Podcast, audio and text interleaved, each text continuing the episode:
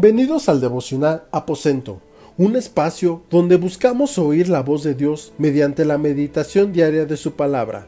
Hola, hoy martes 2 de febrero estaremos meditando en el libro de Mateo capítulo 9 en los versículos 14 al 26 con el tema Cree en lo imposible. Al meditar en la palabra, vemos que Jesús no vino a llamar a justos, sino a pecadores al arrepentimiento.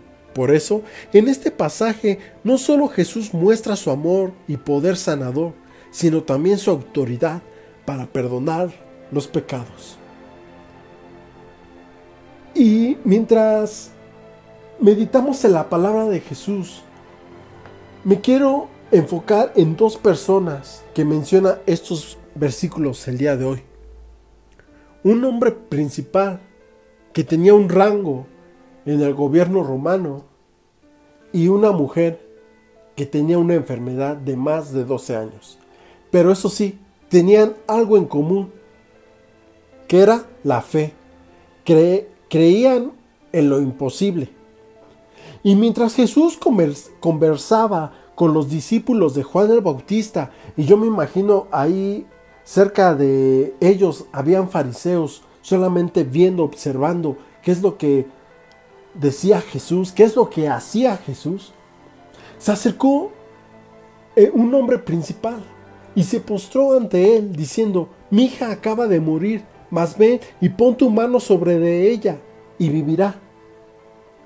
Este hombre, ¿quién le dijo que tan solo postrarse ante Jesús, su hija iba a resucitar? Él lo hizo porque creyó en Él, creyó en Jesús, depositó su confianza en Él, creyó en lo imposible. Porque yo me imagino que a lo mejor Él conversó con eh, a sus más allegados y les comentó, voy a ir a ver a Jesús, me voy a postrar y le voy a decir que venga a mi casa a resucitar a mi hija. Yo me imagino, yo me imagino que muchos de sus allegados se burlaron de Él. ¿Cómo crees? La niña está muerta, no hay nada que hacer. Si el médico no pudo, ¿quién más va a poder hacer? Eso es imposible. Pero para Dios, para nuestro Señor Jesucristo, no hay nada imposible. Y lo más asombroso en el versículo 19 dice, y se levantó Jesús y le siguió con sus discípulos.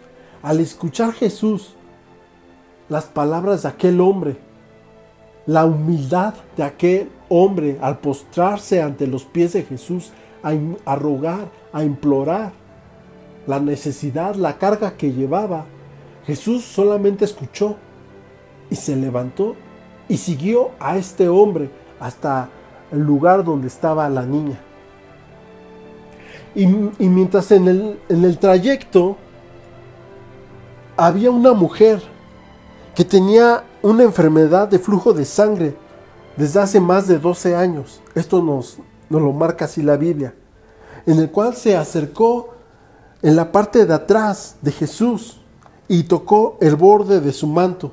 No sé si esta mujer estaba arrastrándose en el piso o iba hincada, porque yo me imagino en aquella escena Jesús caminando con sus discípulos, siguiendo a este hombre rodeado de mucha gente que seguía a Jesús, rodeado de fariseos que solamente veían, escuchaban y juzgaban lo que el Hijo de Dios hacía aquí en la tierra.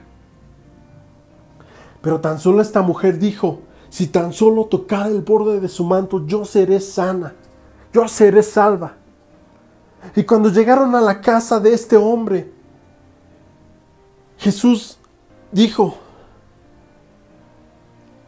la niña no está muerta, sino que solamente está durmiendo. Y se burlaron de él.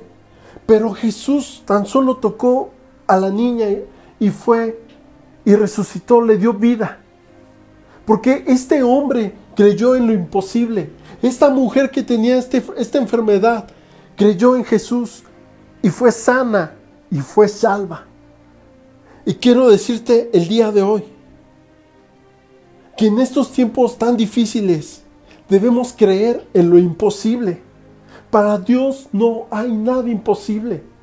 Es la enseñanza del día de hoy, que para Dios no hay nada imposible, aún en estos tiempos. Dios sabe el porqué de las cosas.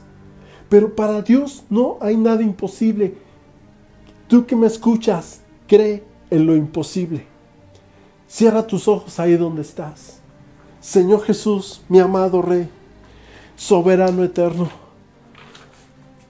venimos delante de ti, extendemos nuestra mano hacia el borde de tu manto, incluso cuando sienta desvanecerse en mí toda esperanza.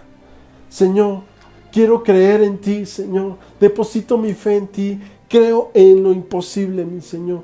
Sé que tú me salvarás, sé que tú me sanarás, sé que tú me sustentarás, Señor. Gracias te doy. Amén. Dios te bendiga y cree en lo imposible, porque para Dios no hay nada imposible. Bendiciones.